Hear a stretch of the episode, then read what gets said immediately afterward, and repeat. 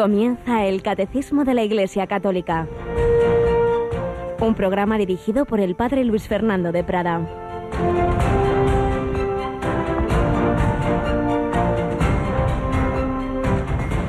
Vosotros sois la sal de la tierra, pero si la sal se vuelve sosa, ¿con qué la salarán? No sirve más que para tirarla fuera y que la pise la gente. Alabados sean Jesús, María y José. Muy buenos días, muy querida familia de Radio María, comenzando este, este día, este 12 de junio, y pidiendo al Señor que no seamos así, una sal que se vuelve sosa. Vosotros sois la sal de la tierra, dice Jesús en el Evangelio de hoy, vosotros sois la luz del mundo. La luz está hecha para brillar, brilla así vuestra luz ante los hombres, para que vean vuestras buenas obras y den gloria a vuestro Padre que está en el cielo. No se trata de que digan, ay, qué bueno que es este, no, no. Den gloria al Padre Celestial, pero los hombres mm, que no conocen al Señor lo pueden ver reflejado en las obras de sus hijos.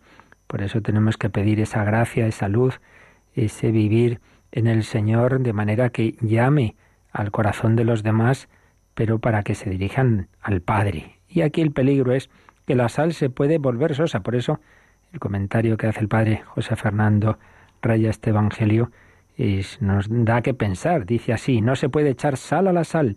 Un alimento insípido puede sazonarse y adquirir sabor, pero si la sal se vuelve sosa, ¿con qué la salarán? Y entonces comenta que es mucho más fácil convertir a un pagano y enamorarlo de Cristo que recuperará un cristiano que fue fervoroso y que con el tiempo se ha instalado en la tibieza, porque el pagano, a quien nunca nadie habló del cielo y que nunca conoció el amor, con mayúsculas, cuando ve abiertas ante él las puertas de la vida, se enciende por dentro y con gusto abandona cuanto tiene para alcanzar esa felicidad recién descubierta. Pero, cuando a un cristiano aburguesado y tibio le hablan del cielo y le anuncian el amor, bosteza, Vale, vale, eso ya lo he oído. Ya hice ejercicios espirituales de joven, ya me ilusioné, me enamoré, quise entregarme incluso por completo, pero no funcionó. Mire dónde estoy ahora, bostezando, en el banco de la iglesia, mientras usted me grita, hable más bajo, por favor. Bueno, así dicho irónicamente, pero por desgracia esto, esto pasa. Son muy difíciles de recuperar para la fe quienes un día conocieron el amor y por negarse a entregarlo todo, lo perdieron. No se puede echar sal a la sal. Pues así es, pero añadimos que a pesar de que sea difícil, por supuesto no es imposible. Dios da gracia de conversión para todos, también para los tibios, también para aquel que al principio estuvo muy unido al Señor y luego se ha enfriado. Nadie piense ya no tengo solución, sea porque esté una vida muy mala de pecado o bien porque esté en esa tibieza, porque estamos en el mes del corazón de Jesús y el Señor promete la conversión a los pecadores y sacar de la tibieza a los que en ella están y hacer más santos a los fervorosos, estemos como estemos, en el estado en que estemos, si confiamos en el Señor, si acudimos a Él, si pedimos su ayuda. Señor, sálvame, si acudimos a la Virgen María, acordaos, oh piadosísima Virgen María, acordaos, que nunca has oído decir que nadie que haya acudido a vos haya sido abandonado. De vos pedimos la ayuda a la Virgen, acudimos con confianza al corazón de Jesús, pues nos sacará de ese estado. Pero claro, el primer paso es reconocerlo estoy regular o estoy mal, necesito tu ayuda. Si uno ya se cree que está muy bien, entonces no pide ayuda. Mal asunto. Corazón de Jesús, en ti confío y lo pedimos también por mediación de los santos. Me acompaña aquí hoy Yolanda Gómez. Buenos días, Yoli. Muy buenos días, Padre. Bueno, y también pedimos la ayuda de nuestros oyentes porque vamos avanzando en este mes de junio y hace ya un mes pusimos en, en nuestra página web eh, un enlace, ¿verdad?, con una encuesta que ya pronto la vamos a quitar y todavía muchos no nos han respondido. Explica, explica de qué estamos hablando. Es una encuesta que realizamos para saber, eh, pues, qué programas son los que más les gusta a los oyentes, qué es lo que menos le gusta de Radio María, un poco por, por mejorar, para ir mejorando entre nosotros. Entonces, en la página web de Radio María, www.radiomaria.es, ahí tienen eh, la encuesta. Hay un pues un link y yendo a ese link pues van a eh, pues van a ver una página donde viene pues eh, un poco las preguntas cuando escuchas Radio María, qué es lo que más te gusta, qué es lo que menos y luego valorar los programas que, que uno suele escuchar del 1 al 10 Entonces el 10 es el programa mejor, el que nos encanta. Y está dividido además por franjas, eh, la franja de la madrugada, la de la mañana, la tarde y la noche. Y es un poco pues ir viendo ahí los programas que hay y puntuando del 1 al 10. Así es, pues así como decíamos que cada uno de nosotros tiene que ver cómo está personalmente y ver en qué hay que mejorar, también la programación de la radio, pues dentro de nuestras posibilidades, obviamente. Muchas veces se nos piden imposibles, oiga, que haya esto, lo otro. Bueno, ¿y dónde está el voluntario que va a hacer eso? Y, pero, pero es verdad que cada vez, nos lo dicen muchas personas, que se va notando esa mejora y tenéis, os pedimos que nos ayudéis a ello. Muchas personas también, se, muchas o algunas, se quejan de que la encuesta no es fácil, de, porque está en Internet. Bueno, siempre decimos lo mismo. Anda que no tenemos ya las generaciones jóvenes ya con cinco años se manejan con el ordenador de maravilla.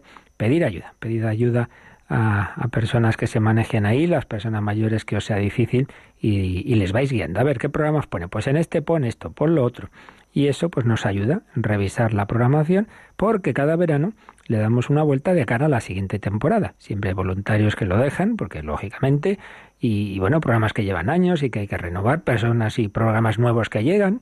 Para todo ello siempre viene bien saber vuestras opiniones.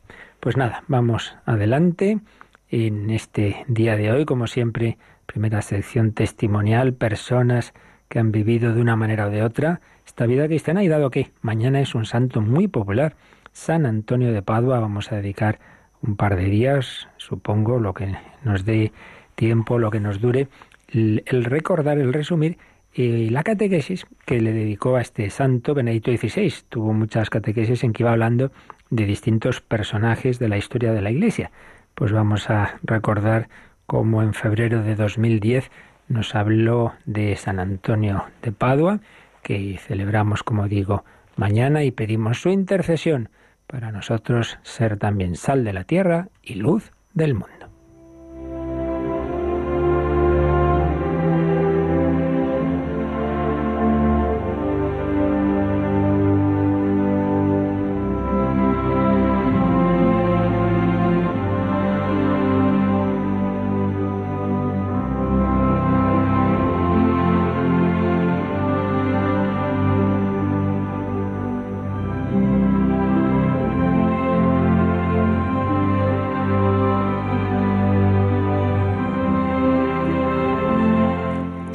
Antonio de Padua.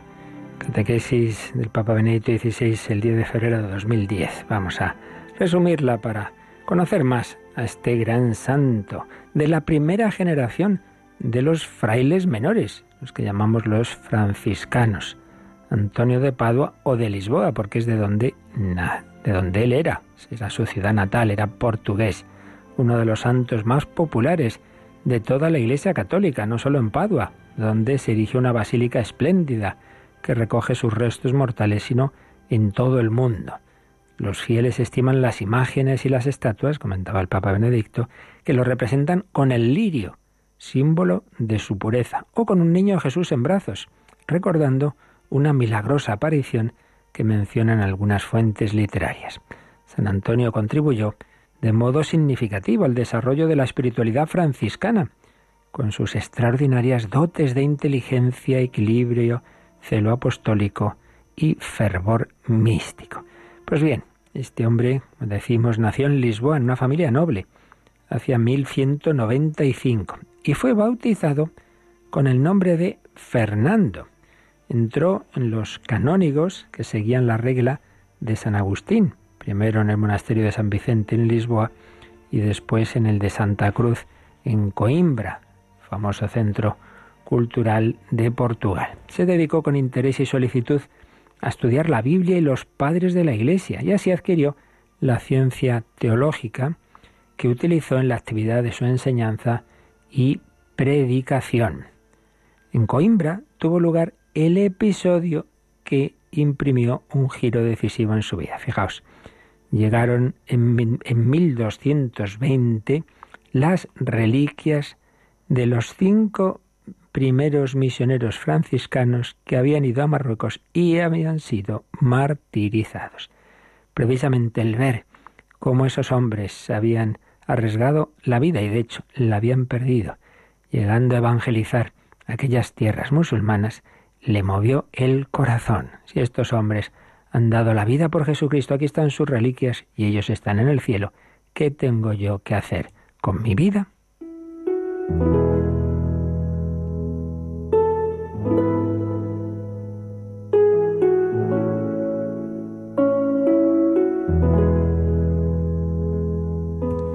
Esto me ha recordado que hace bastantes años, cuando eran esos años tan durísimos, años de plomo de aquellos tan frecuentísimos atentados horrorosos de, de ETA, hubo uno especialmente dramático en una plaza en Madrid, un autobús de guardias jóvenes, guardias civiles jóvenes, pues estalló una bomba, murieron muchos de ellos. Pues recuerdo que a raíz de aquello se hubo como más jóvenes que a los, los días siguientes se ofrecieron de candidatos para ingresar en la Guardia Civil. Fue como una llamada de decir, pues estos chicos jóvenes, a pesar del riesgo de sus vidas, pues entraron en la Guardia Civil, han muerto, pues yo también me quiero ofrecer. Pues esto le pasó a este joven Fernando, viendo como aquellos cinco misioneros franciscanos habían sufrido el martirio. Ese testimonio provocó en él el deseo de imitarlos y de avanzar por el camino de la perfección cristiana. Dejó los canónigos y se hizo fraile menor, una orden recién fundada, y que estaba en esos inicios con todo ese gran fervor de, de la fundación. Su petición fue acogida. Entonces cambió el nombre. Por eso aunque él era Fernando, pues ya empezó a ser, y es como le conocemos, eh, Antonio. Se cambió el nombre a Antonio. Y mm, él también fue hacia Marruecos, pero la divina providencia mm, dispuso las cosas de otro modo. Quería ir allí y, y ser mártir también, pero a consecuencia de una enfermedad tuvo que regresar a Italia. Entonces, en 1221, estuvo en un capítulo que hubo en Asís, un famoso capítulo que se llama el capítulo de las esteras, y allí se encontró ni más ni menos que con San Francisco. Luego vivió durante algún tiempo totalmente retirado en un convento de Forlì, en el norte de Italia. Entonces, por circunstancias humanamente casuales, todo es providencial, fue invitado a predicar con ocasión de una ordenación sacerdotal. Y lo hizo con tanta ciencia y elocuencia que los superiores lo destinaron a la predicación. Comenzó así en Italia y en Francia una actividad apostólica muy intensa y eficaz que indujo a volver a la Iglesia a no pocas personas que se habían alejado de ella por diversas herejías, etc. Asimismo fue uno de los primeros maestros de teología de esa orden que todavía estaba recién fundada de los frailes menores, o quizá incluso el primero. Comenzó su enseñanza en Bolonia con la bendición del propio San Francisco de Asís, el cual le envió una breve carta en la que decía, me agrada que enseñes teología a los frailes. Y así, este hombre, que había querido ser misionero, que había querido incluso dar la vida, pues la providencia le llevó por este camino, sentó las bases de la teología franciscana que después sería cultivada por otras insignes figuras como San Buenaventura o el beato Duns Scoto. Y aquí tenemos también que hacer una aplicación a nuestra vida. Muchas veces hemos pensado, ay, pues yo quiero hacer esto, lo otro, incluso por el servicio de Dios. Bueno, está muy bien, pero hay que naturalmente siempre poner una señal de ceda el paso. Es decir, yo sí, me parece que es por aquí, pero cedo el paso al Señor. Si Él me manifiesta otra cosa, bien por inspiraciones interiores, bien por las circunstancias, de las que también se sirve la providencia, por la obediencia. Pues entonces lo que tú quieras, Señor. Lo importante no es hacer esto o lo otro, sino hacer la voluntad de Dios. ¿Cuál es la clave de toda santidad en cualquier estado de vida? Es hacer la voluntad del Señor. Hágase tu voluntad. Buscarla, discernirla, cumplirla, asumirla con alegría. Mañana seguimos hablando de este santo pero ya pedimos hoy su intercesión para que también nosotros lleguemos a la santidad haciendo la voluntad del Padre que está en los cielos.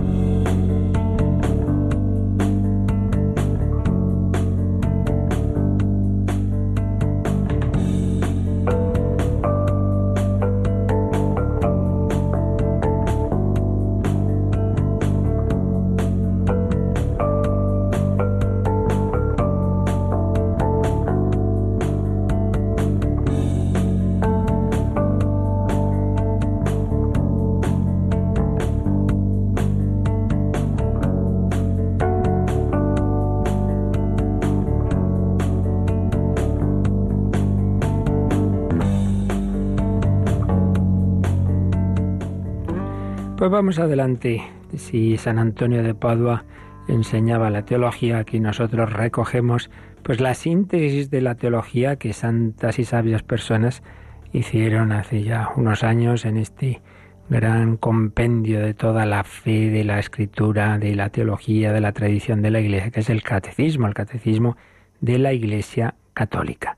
Lo que ha sido trabajo, reflexión, oración, estudio de muchísimos siglos, pues lo tenemos resumido en esta gran síntesis de lo más logrado de toda la, historia de la Iglesia. Lo que hubieran dado en otros tiempos por tener este, este libro, esta obra en la que, como digo, confluyen todos esos ríos, ante todo, por supuesto, de la Sagrada Escritura, pero luego de esa tradición de la Iglesia, que es también fuente de, de revelación, porque el Señor nos, nos habló, Jesucristo nos enseñó, con su vida, con sus obras, con sus palabras y todo ello, nos ha llegado no solo por la escritura, sino por la vida de la iglesia. De hecho, primero empieza la iglesia, empieza a predicar, a vivir y luego parte de lo que se enseña se pone por escrito en lo que llamamos el Nuevo Testamento.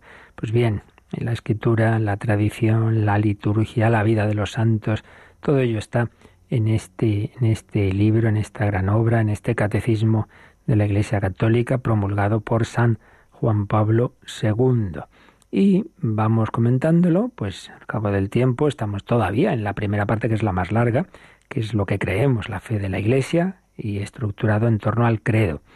Y estamos en esa parte de la Iglesia, después de haber visto, creo en Dios Padre, la creación, creo en Dios Hijo, la encarnación, la redención, los misterios de su vida, creo en Dios Espíritu Santo, estamos con las obras del Espíritu Santo y en concreto con la Iglesia y a su vez en el apartado que hemos terminado son esas imágenes con que la escritura nos habla de la iglesia, puesto que no deja de ser un misterio, todo lo unido a Dios es algo que supera la mera razón, aunque evidentemente no es antirracional, pero sí lo supera, es un misterio que se nos escapa y entonces los misterios no basta, digamos, exponerlos con un razonamiento, sino con imágenes complementarias, cada una de las cuales nos va dando un matiz de la misma.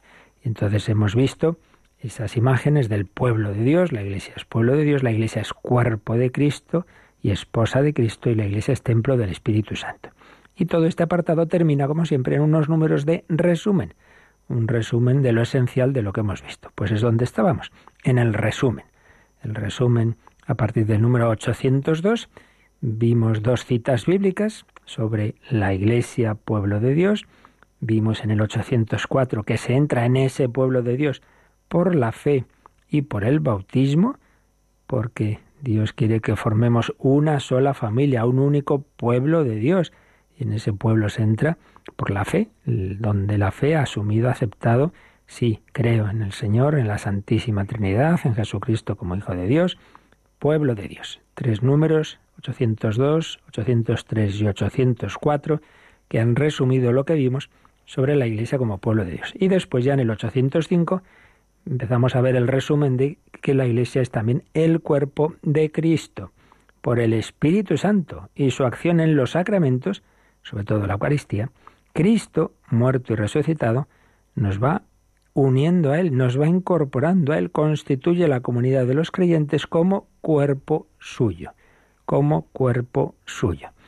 Cuando yo recibo el cuerpo eucarístico de Cristo, me uno al cuerpo místico de Cristo. Pues es lo que vimos en días pasados y sigue el catecismo pues hablándonos de esta imagen del cuerpo en el número 806. Así que vamos, lo tomamos ahí, Yolanda, en el número 806, que más aspectos resume el catecismo sobre la Iglesia como cuerpo de Cristo. En la unidad de este cuerpo, hay diversidad de miembros y de funciones. Todos los miembros están unidos unos a otros, particularmente a los que sufren, a los pobres y perseguidos. Así pues, en este numerito 806, Catecismo resume algo de lo que hablamos bastante y que volveremos a hablar en el siguiente párrafo, porque eh, precisamente una de las notas de la Iglesia, que será el siguiente tema que nos aparecerá en el Catecismo, es la unidad. La Iglesia es una santa, católica y apostólica. Pues bien, aquí se nos ha recordado que el cuerpo de Cristo es uno, no hay varios cuerpos de Cristo, no hay varias iglesias, hay una sola iglesia de Cristo, hay un solo cuerpo. Pero ese cuerpo tiene muchos miembros, claro, como todo cuerpo. Cada uno de nosotros somos uno en cuerpo y alma, somos una única persona, pero esa única persona tiene diversas facultades en su alma y diversos miembros en su cuerpo, todos formando una unidad, pero a la vez con esa diversidad. Pues son dos aspectos, dos conceptos, dos notas que siempre hay que unir. En realidad, en cualquier, en cualquier entidad de este mundo, y, pero desde luego en la Iglesia, mm, se da unidad y diversidad. Cuando se acentúa mucho la unidad, olvidando la diversidad, se convierte en uniformidad, cuando no en totalitarismo. Entonces todo el mundo tiene que ser así, eso que vemos a veces en, determinados regímenes políticos que todos llevan incluso el mismo vestido, el mismo uniforme, parece que la misma cara, y bueno, qué barbaridad, aquí aquí no se puede uno ni, ni mover de, la foto. Y si habla el líder, todo el mundo tiene que aplaudir. Y eso que contaban de Stalin, que los aplausos eran interminables porque el que ya dejaba de aplaudir antes que los demás ya le sospechaban de él y podía caer en la siguiente purga. ¿no? Bueno, pues no, no puede ser esa uniformidad. La unidad no quiere decir uniformidad, pero a su vez la diversidad tampoco puede ser, y esto es más de nuestro mundo occidental, un pluralismo en el que no hay nada, nada seguro, nada estable, nada firme, nada que nos una en serio, más que vagos eh, sentimientos. No, no, no. Tenemos una fe, tenemos una liturgia, aunque con diversos ritos, pero unos sacramentos, etcétera. Unidad y diversidad. Siempre dos aspectos, repito, que deben conjugarse en cada realidad eclesial, en toda, en toda, en todas ellas hay una unidad, si no hubiera unidad, pues entonces no sería un, cuerpo organizado, sería un caos. Pero a, su vez esa, esa unidad mm, tiene en cuenta la diversidad que natural y sobrenaturalmente Dios mismo ha querido. En la unidad de este cuerpo hay diversidad de miembros y de funciones. Unidad y diversidad. Y luego añade que todos los miembros están unidos unos a otros, claro. Si cada uno de nosotros estamos unidos a Jesucristo, pues dos cosas iguales a una tercera se hacen iguales entre sí. Si yo estoy unido al Señor y tú estás unido al Señor, nos vamos uniendo entre nosotros. Y esto no es teoría, esto es una gran realidad, lo hemos comentado ya bastantes veces, como ocurre que uno se siente más unido. Una persona de la iglesia que a lo mejor acaba de conocer en una peregrinación, en un, en un encuentro mundial, etcétera. En Radio María, que nos conocemos pues muchas veces, como en la maratón, que, vienen personas, directores, eh, colaboradores de otros países, y enseguida te sientes más unido a esa persona que a alguien que conoces hace 20 años, pero que no comparte la fe, o para él la fe es algo eh, irrelevante, ¿no? No, pues cuando estamos muy unidos al Señor, pues enseguida nos unimos entre nosotros, respiramos lo mismo, tenemos los mismos ideales, las mismas ilusiones. Luego cada uno, repito, a su manera y con esa diversidad buena, pero dentro de esa unidad que Dios nos da. Todos los miembros están unidos unos a otros. Los problemas de Angola son mis problemas. Y por eso, pues, pues hemos eh, luchado y pedido para ayudar a hermanos nuestros de, de esas naciones, porque porque son miembros míos también. Yo no los veo como algo extraño a mí, en absoluto en absoluto. Todos somos miembros del mismo cuerpo y lo que están sufriendo mis hermanos encarcelados por la fe en China, pues no me es indiferente, me afecta. Todos los miembros están unidos unos a otros, particularmente a los que sufren, a los pobres y perseguidos, porque el Señor tiene una especial predilección por, por aquel que está sufriendo, claro, como una madre que tiene varios hijos, todos los quiere, pero evidentemente está más pendiente de, de este hijo que está enfermito, de este que tiene tal problema. Pues el Señor también, y por eso nos insiste en ello. Tuve hambre, me disteis de comer, tuve sed, me disteis de beber, estuve enfermo y me visitasteis. Unión con todos, pero como no podemos hacer todo siempre con la misma intensidad y hacer todas las cosas buenas que habría que hacer, en esa jerarquía de qué cojo y qué hago, pues primero, mm, al revés que el mundo, que lo habitual en el mundo, es la opción preferencial por los que sufren, por los pobres, pobres no solo económicos, sino de salud física, psíquica, espiritual. Por eso, esa atención particular justo a aquellos que el mundo suele dejar de lado. Los de la cultura del descarte, que dice eh, el Papa Francisco, pues no, nosotros al revés, especial predilección por ellos. Me mm, estoy unido este pobre que veo por la calle. Me acuerdo, era yo mm, sacerdote recién ordenado, iba pasando por eh, un, determinado puesto en, en el Escorial. creo recordar que era un paso sobre las vías del tren y de repente veo que hay ahí un, un hombre en el suelo, un mendigo, y ya yo llevaba la camisa de, Clerman, y entonces el hombre me miró y, y, sacó una cartera y me enseñó una estampa de la Virgen María. Y se echó a llorar diciéndome pero pero yo soy un borracho el pobre con toda humildad. Pero pero se ve pues que tenía esa fe y que le dolía su situación. Pues eh, veía al sacerdote y eso le, le, le llevaba a mirar también hacia arriba hacia el Señor hacia la Virgen. Pues cuántas personas que a lo mejor Mm, dejaríamos de lado ni nos paramos a hablar, sin embargo son hermanos nuestros. Por eso pidamos al Señor saberle descubrir en tantos hermanos son miembros de mi cuerpo. Esto es lo que nos ha recordado este número 806. Vamos al siguiente, Yolanda, porque todavía esa imagen del cuerpo de Cristo nos da algunos matices más que vimos en su momento y que ahora resume también este número 807. La Iglesia es este cuerpo del que Cristo es la cabeza. Vive de Él, en Él y por Él. Él vive con ella y en ella. Si antes nos hemos fijado sobre todo en que todos los miembros estamos unidos y que debemos preocuparnos unos de otros, claro, hay otro aspecto de la imagen fundamental, y es que la cabeza de este cuerpo es, es Jesucristo, es Cristo vivo. La cabeza, y esto ya lo vimos, una imagen que ya tenía precedentes en el mundo griego y en el mundo romano y en el mundo semítico, eh, tiene distintos aspectos. No simplemente es algo exterior, sino algo interior, es decir, de donde vienen todos los impulsos, de donde viene la vida, de donde viene la orientación. Entonces, mm, la imagen del cuerpo de Cristo, cuerpo y miembros, implica que realmente quien lleva la Iglesia es Él. No es simplemente que nos hemos asociado, nos ponemos de acuerdo, elegimos aquí de una manera u otra, pues a la cabeza visible, el Papa, los obispos, lo que sea. No, no, no, no, no. El que mueve esto es Cristo resucitado y vivo. No le vemos, pero es Él el que realmente está llevando esto.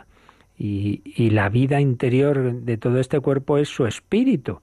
Igual que a una persona vemos su cuerpo, pero no vemos su alma, pero realmente ese cuerpo se mueve porque su alma, su inteligencia, su voluntad eh, toma determinadas decisiones como persona humana que es, pues también en este cuerpo que es la Iglesia, quien realmente decide y quien la va llevando es Cristo y su espíritu, su alma es el Espíritu Santo, alma de nuestra alma, el Espíritu Santo. Cristo la mueve a través de su espíritu. Y es muy bonito ir, ir viendo, ir leyendo los hechos de los apóstoles. Realmente es impresionante cómo lo que Jesús hacía en su vida terrena ahora lo hace a través de la Iglesia y de su Espíritu. Son muy llamativas esas expresiones de esa conciencia que tenían esos apóstoles y primeros cristianos de que realmente quien decidía y, movía todo era el, el Espíritu Santo y era el propio Jesús. El Espíritu Santo y nosotros hemos decidido, dicen al acabar el concilio de Jerusalén, o el Espíritu Santo dijo, apartadme a Bernabé y Saulo para la misión a que los he destinado. Una conciencia muy clara de que esto es una obra en colaboración. Por un lado es el Señor, es, Cristo resucitado y vivo, es su Espíritu el que va decidiendo, el que va moviendo, pero pidiendo nuestra colaboración. Pues eso, la cabeza mueve a los miembros, mueve a los miembros y como ya explicamos desarrollando un poquito esta imagen, pueden pasar dos cosas malas. Si mi cabeza le dice a mi mano, escribe esto, y mi mano está la pobre paralizada por algún problema, pues no se mueve o está haciendo el vago y no, no, no me da la gana de escribir. Pues mal, no, no, no hace, no obedece a la cabeza. Pero también al revés. Eh, puede que la mano tenga un problema nervioso, está temblando, está moviéndose y no puede escribir lo que la, mando, la, mano, la cabeza perdón, le manda por, por eso, porque se me ha descontrolado. Pues eso es también el activismo. Hay personas que hacen muchas cosas, pero no son las que tendrían que hacer, no son las que el Señor le está diciendo. Pues eso, es el Señor, es la cabeza de la Iglesia, es Jesucristo el que quiere mover a todos sus miembros, pero como no nos quita la libertad, pues a veces hacemos muchas tonterías y esas ya no vienen del Señor, vienen de nosotros. Y eso es por ahí la importancia de la vida interior, de la humildad y de la obediencia. La Iglesia es este cuerpo del que Cristo es la cabeza, vive de Él, en Él y por Él.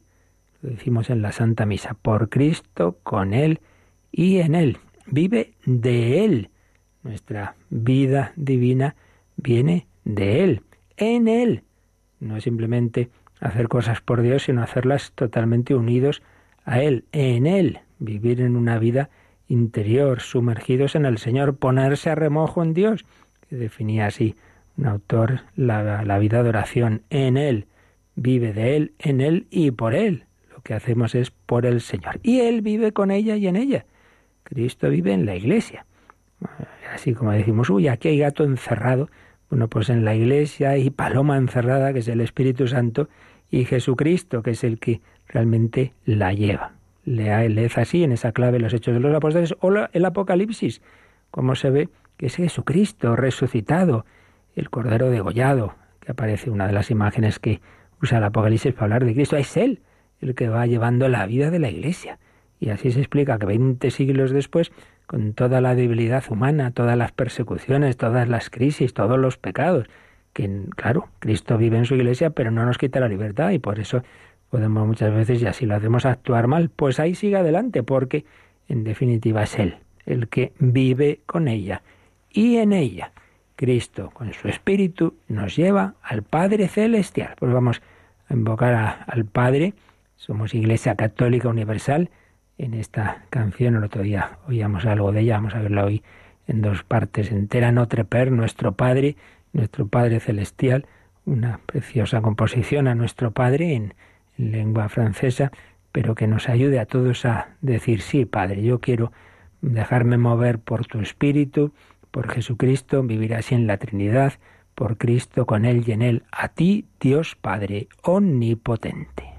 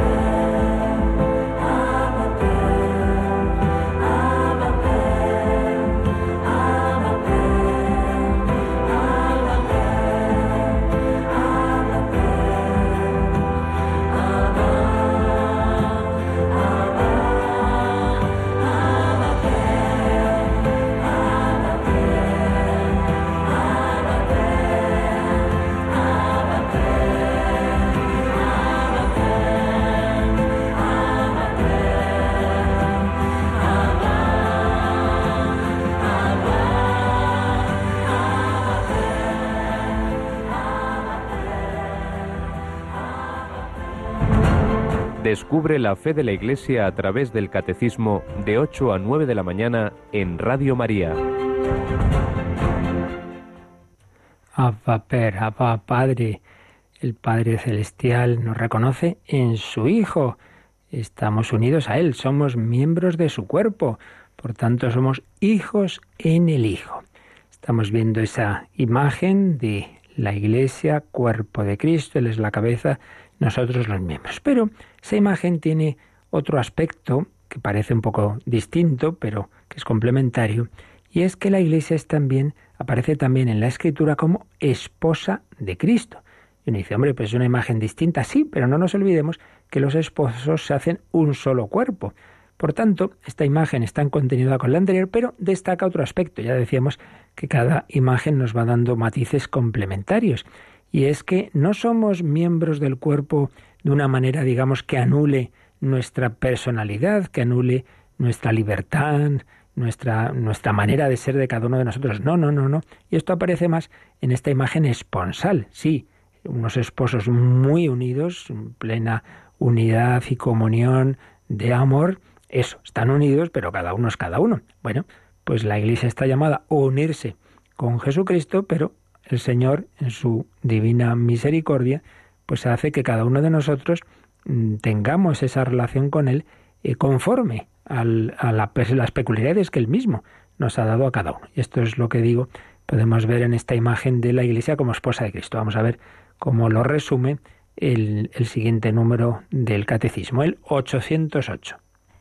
La Iglesia es la esposa de Cristo, la ha amado y se ha entregado por ella la ha purificado por medio de su sangre, ha hecho de ella la madre fecunda de todos los hijos de Dios. Bien, pues para comentar este número, como solemos también ver cómo esto mismo, estas mismas verdades que, explica el catecismo, las expone con lenguaje más juvenil, el Yucat, pues vamos a, leer primero eh, el número correspondiente a este del Yucat, que es el 127. Yucat siempre tiene primero una pregunta, luego la respuesta esencial en negrita y luego un poco de desarrollo. Pregunta del 127. ¿Qué quiere decir que la Iglesia es la esposa de Cristo? La primera respuesta, Yolanda, ¿cuál es? Jesucristo ama a la Iglesia como un esposo ama a su esposa. Se vincula para siempre a ella y entrega su vida por ella. Y lo desarrolla con las siguientes líneas. Quien ha estado enamorado una vez intuye lo que es el amor. Jesús lo sabe y se denomina a sí mismo esposo, que corteja a su esposa con amor ardiente y que desea celebrar la fiesta del amor con ella. Su esposa somos nosotros, la Iglesia. Ya en el Antiguo Testamento se compara el amor de Dios por su pueblo con el amor entre esposo y esposa. Cuando Jesús nos corteja a cada uno de nosotros, ¿cuántas veces es un amante desgraciado, por así decir, enamorado de aquellos que no quieren saber nada de su amor y no le corresponden? Bueno, pues ya veis con este lenguaje así más juvenil, más existencial, como el Yucat desarrolla esta imagen. Esta imagen que, como nos acaba de decir este número 127 del Yucat, viene del Antiguo Testamento. Hace ya bastante tiempo cuando estábamos viendo el, inicio de la parte de Cristología, el misterio de Cristo en el credo, vimos con detalle pues esta, esta imagen de, del esposo, ya ves el esposo, Israel la esposa, y esa, esa imagen se traslada al Nuevo Testamento. Ya ves Cristo, Jesús el Hijo de Dios hecho hombre, y el nuevo Israel, la iglesia, esposo y esposa. Entonces una imagen muy bella que nos indica, como dice aquí el Yucat, ese amor, ese amor tan grande de Dios por cada uno de nosotros, por su pueblo, y luego esto se personaliza en cada miembro de su cuerpo. Y realmente, si esto no lo creyéramos en serio, nuestra vida cambiaba. Es decir, que realmente Dios me ama con amor apasionado, con amor loco. Lo explicaba el Papa Benito XVI en su primera encíclica de Euscaritas, es que bien entendido, esto a algunos les pudo sorprender y casi escandalizar, eh, eso de que, de que Dios nos ama con amor de pasión y que se podría aplicar, bien entendido, repito, la palabra eros eh, a, Dios en el sentido de que es que no, le, que no le es indiferente nuestra respuesta, que realmente tiene deseo de nuestro amor, no porque Él lo necesite en sí mismo, Dios en sí mismo tiene todo, pero cuando se ama a una persona se desea entrar en comunión con ella, su correspondencia. Dios nos ama por nuestro bien, evidentemente, para colmarnos, pero le duele que no respondamos porque eso es nuestro propio daño. Le duele. Entonces el Señor nos ama así. Esto aparece en todo el Antiguo Testamento. Como a Dios le duele nuestra infidelidad y la llama adulterio, el pecado ser adúlteros, porque es abandonar a nuestro Señor, a nuestro esposo, irnos con, con otras personas, con falsos dioses. Y esto se traslada del Antiguo al Nuevo Testamento, y especialmente aparece en la carta, en la carta de San Pablo a los Efesios. Por eso dice, el yucate que Jesucristo ama a la Iglesia como un esposo ama a su esposa. Se vincula para siempre a ella. No es que, bueno, pues un tiempo estuvo aquí el Señor en la tierra y fundó la iglesia y luego pues ahí os quedáis ya. No, no, no, no para siempre. Cristo es esposo en la iglesia y de cada uno de nosotros, se ha unido a cada uno de nosotros. Estamos marcados para siempre. Entrega su vida por ella. Pues este es el máximo signo de amor que Jesucristo ha dado, la vida por su esposa, por la iglesia. Entonces, en el desarrollo que hace el Yucat, pues pone el ejemplo del amor humano. Dice, quien ha estado enamorado intuye lo que es el amor, y entonces Jesús pues usa esta imagen para que entendamos que él nos corteja, dice, corteja a su esposa con amor ardiente y desea celebrar la fiesta del amor con ella. El Señor está diciendo, "Oye, que te deseo y que venga, comúlgame, estoy deseando abrazarte, tomad y comed, tomad y comed. Esto es mi cuerpo." Especialmente ese abrazo se da ahí en la comunión eucarística, pero en general toda la vida espiritual pues es eso, ir ir acercándose a esa etapa más íntima de unión con Dios que los místicos, como Santa Teresa, han llamado matrimonio espiritual. Aquí no hay más que leer a Santa Teresa y San Juan de la Cruz y, vemos la maravilla de lo que es esa vida espiritual. Su esposa somos nosotros, la Iglesia. Se ha comparado ese amor de Dios por su pueblo con el amor entre esposo y esposa, y entonces dice, cuando Jesús nos corteja a cada uno de nosotros.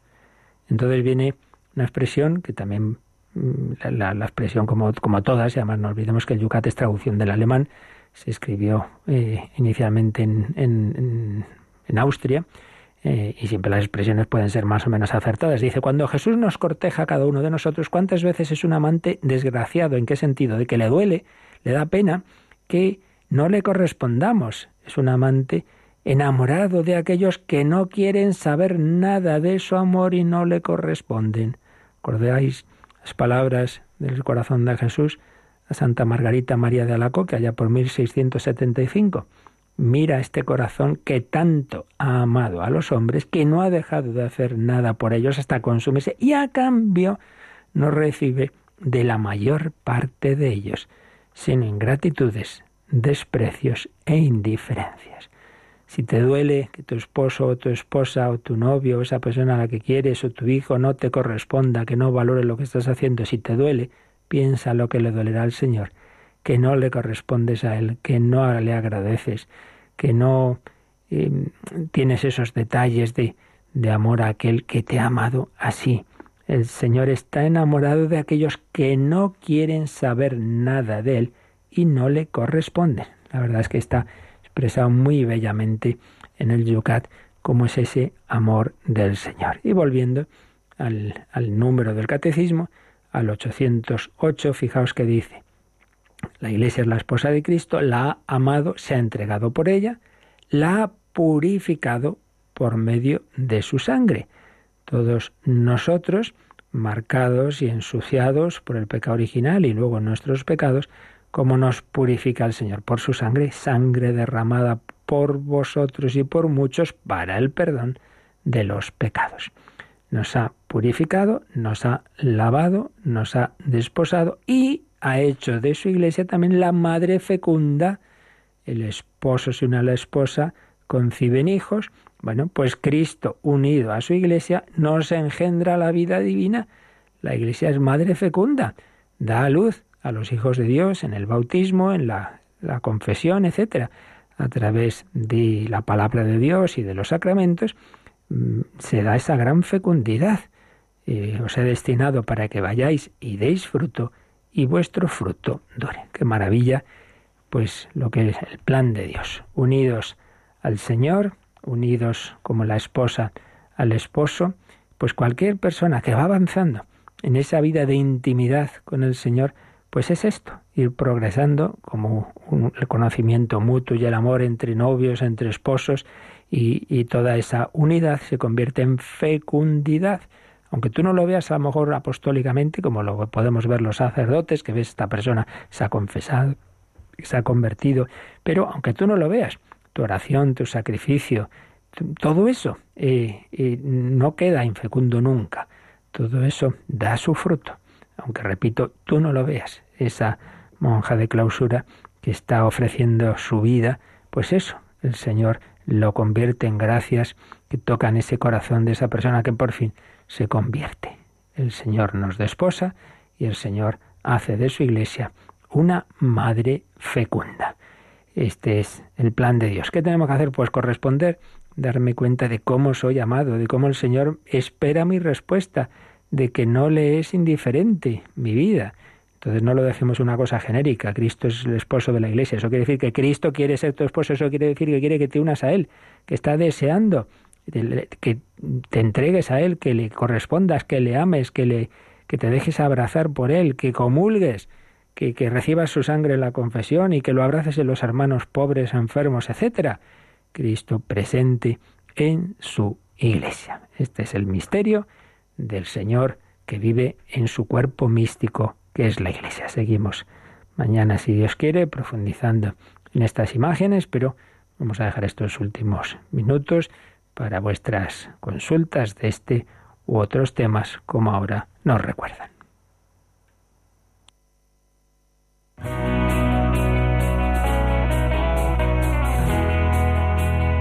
Participa en el programa con tus preguntas y dudas. Llama al 91005 9419. 91005 9419. También puedes escribir un mail a catecismo arroba radiomaria.es. Catecismo arroba radiomaria.es.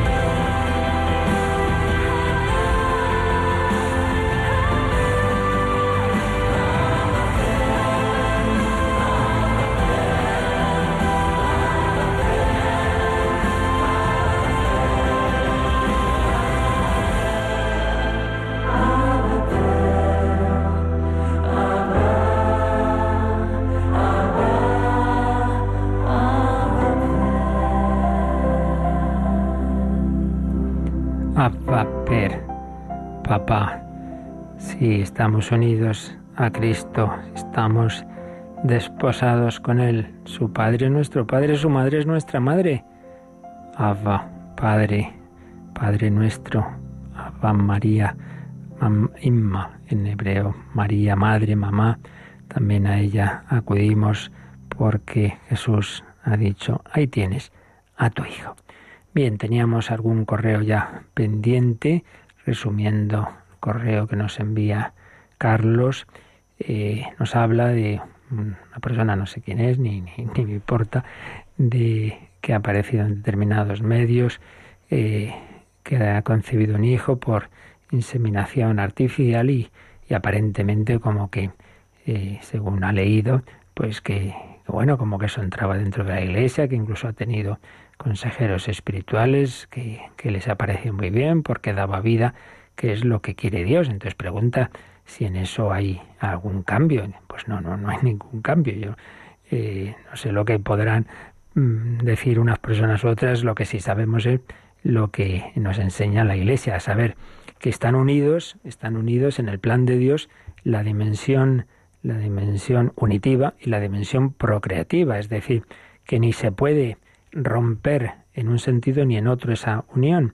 ni se puede pretender que ese, ese acto conyugal eh, poner medios artificiales que impidan la transmisión de la vida, ni lo contrario, que la transmisión de la vida no venga como un fruto de una entrega personal de amor, sino como un producto de laboratorio.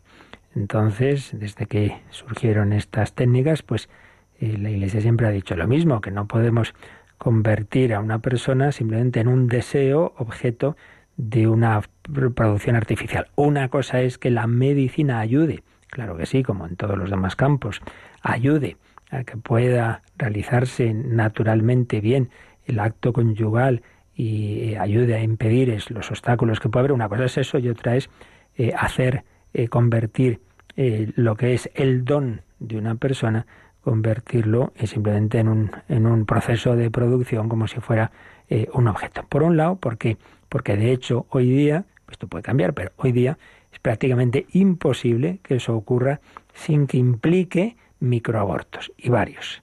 Normalmente se producen, pues eso, varios embriones que se descartan o que mueren en ese proceso. Entonces ya para empezar, pues menuda, menuda broma, que el fin no justifica los medios y que, y que en, ese eh, deseo de esa persona de tener unos hijos implica la muerte de lo que no dejan de ser micropersonas, aunque tengan unos días de existencia, creemos que en ellos también, ellos también son personas humanas que hubieran llegado a nacer, etcétera. Eso por un lado. Pero segundo, en la hipótesis de que se llegara a depurar las técnicas de manera que no ocurriera eso, no dejaría de ser algo distinto a, que, a que una persona humana sea fruto de una entrega de amor y se convierta en cambio, como decimos, en un producto del laboratorio. Entonces, eh, hay diversos documentos de la Iglesia, está ya, ya esto ya lo veremos con calma cuando lleguemos, si Dios quiere, pero se ha explicado que muchas veces. De, por un lado, hay dos, dos tipos, ¿no? De dos posibilidades. La fecundación heteróloga, que quiere decir que el semen del, del varón no es el del, el del esposo, es de otra persona, pues todavía peor. Y la homóloga, cuando sí que es, pero ya digo, simplemente hecho eh, en, fuera de su ámbito natural sino en el laboratorio. Pues sigue siendo algo que no responde al, al plan de Dios de que una persona no sea simplemente ese producto de laboratorio, sino fruto de ese mismo acto de unión. Eh, naturalmente, esto implica pues toda una visión de la persona humana, toda una, una fe también en, la providencia de Dios, y, y, lo diga quien lo diga, pues lo aconseje quien lo aconseje. Si la pregunta es si eso es conforme a la doctrina de la Iglesia, pues es que no. Luego la responsabilidad subjetiva de cada uno ahí nunca entramos, por supuesto, pero debemos tener claro que no es el camino y que por ese por ese por ese aspecto vamos llegando a lo que estamos llegando. Se empieza como siempre por casos límites y luego al final pues cada vez se hacen cosas más extrañas y no, este sí, este no, uy, viene un hijo con tal, eh, este descártelo, cójame, bueno, en fin, en cualquier caso, que están unidos deben estar unidos eh, esos dos aspectos, esas dos dimensiones, la dimensión unitiva y procreativa. Y si el matrimonio, pues poniendo los medios ordinarios, la medicina, etcétera, no llega a ese hijo, pues pensar que eso también está en la providencia y por supuesto que existen también muchas, muchos niños en el mundo que necesitan también una familia de acogida o de adopción, es un camino que ese sí que sería bueno que, que se plantearan pues aquellos que les gustaría tener ese hijo y, y no puede ser por el camino natural.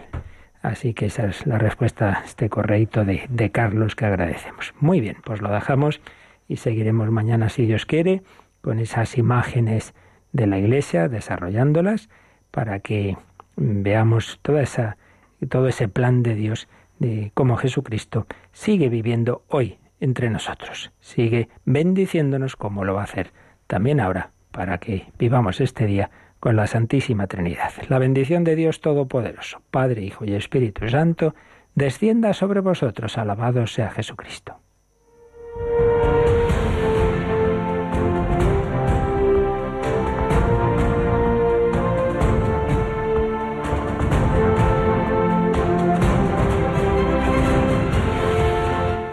Han escuchado en Radio María el Catecismo de la Iglesia Católica un programa dirigido por el Padre Luis Fernando de Prada.